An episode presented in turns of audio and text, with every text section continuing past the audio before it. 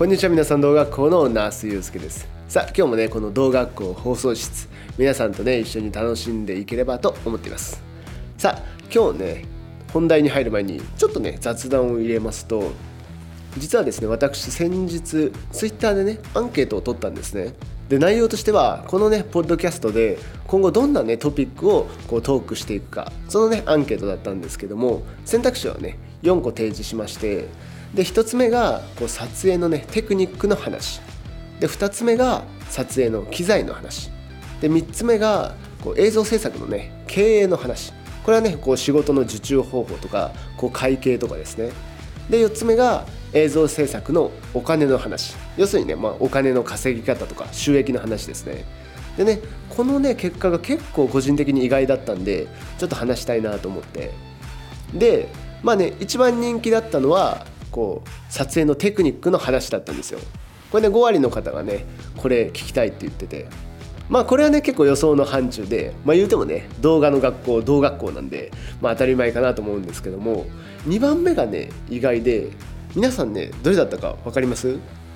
このね4つの選択肢の中で2番目にね人気だったのが22%の人がねこう映像制作の経営の話が聞きたいと。要するに仕事の話ですよね。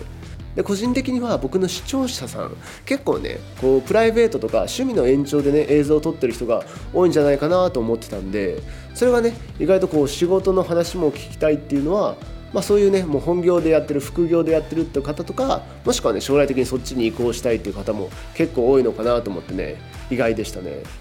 であとねもう一個意外だったのが逆にねじゃあ一番人気じゃないトピック。これがねあのお金の話だったんですよ。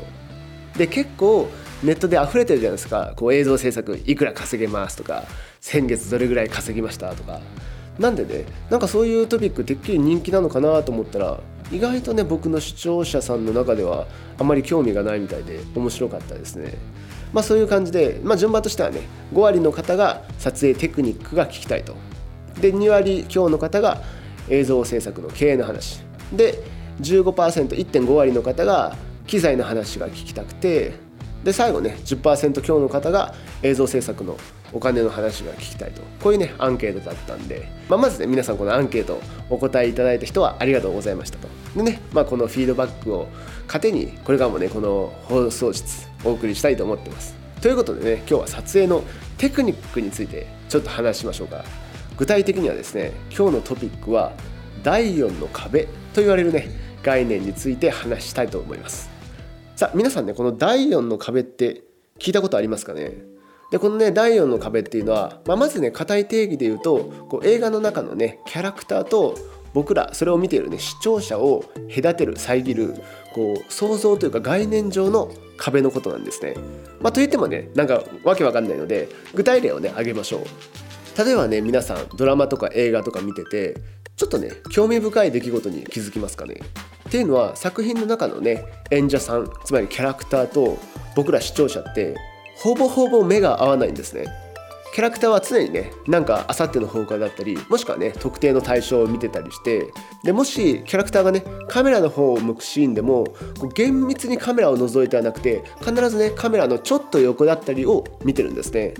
でこれはなぜかっていうと先ほども言った通りこのね演者さんと視聴者の間にはこう想像上の第4の壁があってお互いの世界は交わらない異なってるんですね。なんで僕らは必ず目が合わないんですよ。でこの第4の壁っていうのは結構ね映像の中でメジャーなルールでまあね基本的に理由がない限りこの第4の壁っていうのは破らない方がいいんですね。つまりこう演者さんはカメラをね見ない方がいいんですよ。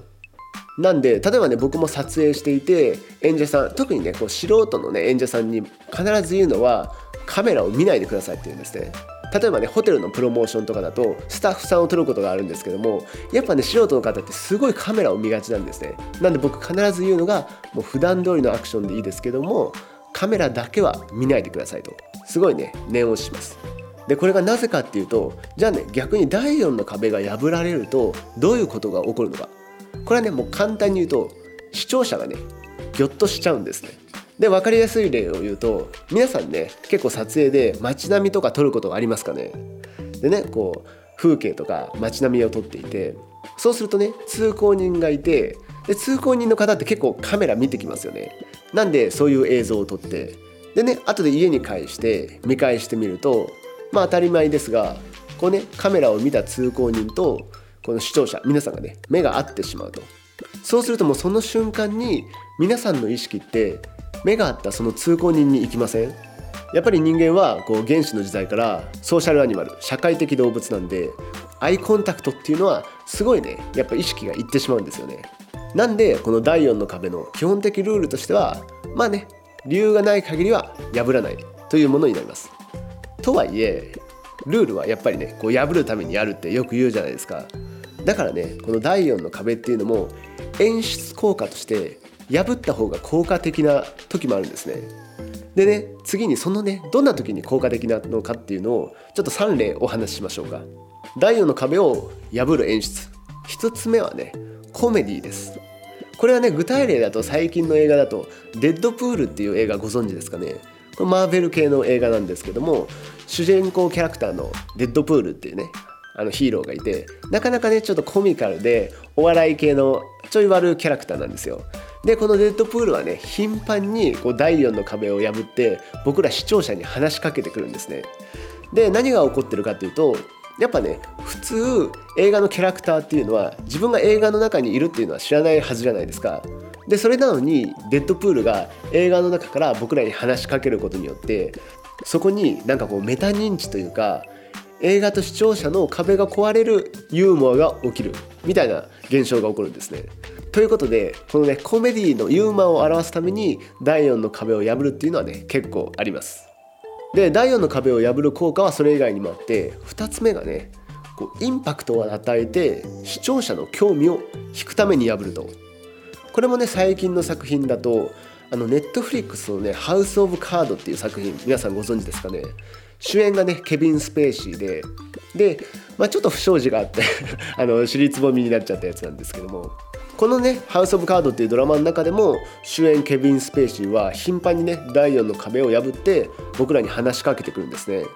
でその理由はストーリーテリングつまりねこうストーリーを紡ぐために話しかけてくるっていうのもあるんですけどもやっぱりねこう話しかけることで僕らのね興味を引くっていうために話しかけるっていうね演出もあります。ということでね興味を引くっていうのが2つ目の効果ですね。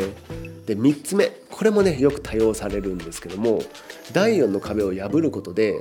ホラーだったり恐怖感を与えるそんな演出もあります。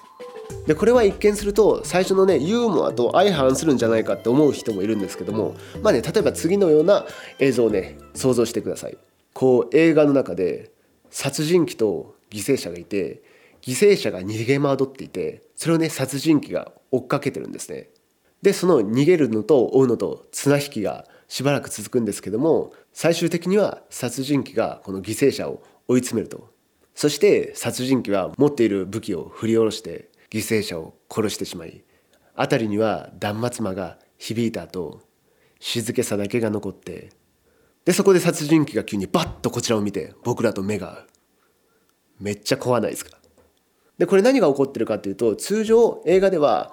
出演してるねキャラクターと僕らの世界は隔てられていて僕らは安全なところからあくまで見てるんですよ。なのに殺人鬼がこちらを向いて目が合うことでその途端殺人鬼がすごいリアルに感じると。そんな演出なんですね。なんでねこの第4の壁を破るホラー映画っていうのは結構ありますよね。例えばアメリカンサコこれはねクリスチャン・ベールがね主演してる映画でこれもね第4の壁を破ってきますしあとは「サイコ」っていう映画もありますね。両方ともサイコかな。やっぱねそういうサイコパスチックな演出になるんですよね。やっぱりこう映画の中のキャラクターは普段彼らだけの世界で生きてるのにその中に一人いる異質なサイコパスだけ僕らの世界の存在に気づいているみたいな。そういうね恐怖の演出っていうのも第4の壁を破ることによってこう表現できたりしますね。まあ、ということでねちょっと長くなってきたんでまとめると、まあ、第4の壁という概念がありまして、まあ、具体的にはこう、ね、キャラクターと僕ら視聴者を分ける想像上の壁だとでそれはね、まあ、特に理由がない限りは基本的にね破らない方がいいんですけどもあえて破る時もあってそれはコメディを演出したりあとはね視聴者にインパクトを与えたりそしてねホラー恐怖心を高める。そんな時はこうあえて率先してねこの第4の壁も破るっていうのもありですよ。みたいなねお話でした。でちなみにね近々僕のね動画校 YouTube の方でもねこの第4のね壁を破るちょっとね表現を用いた動画を作ろうかなとも思ってますんでまだね確実じゃないんであの断言はできないんですけどもまあなんとなくちょっとそんなこともあるかなと思いつつね楽しみにしていただければ嬉しいです。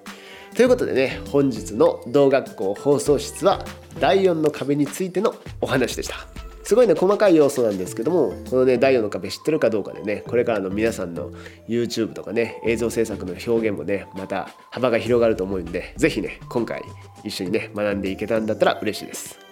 さあではね本日も那須祐介がお送りしました。また次回の放送室でお会いしましょう。バイバイ。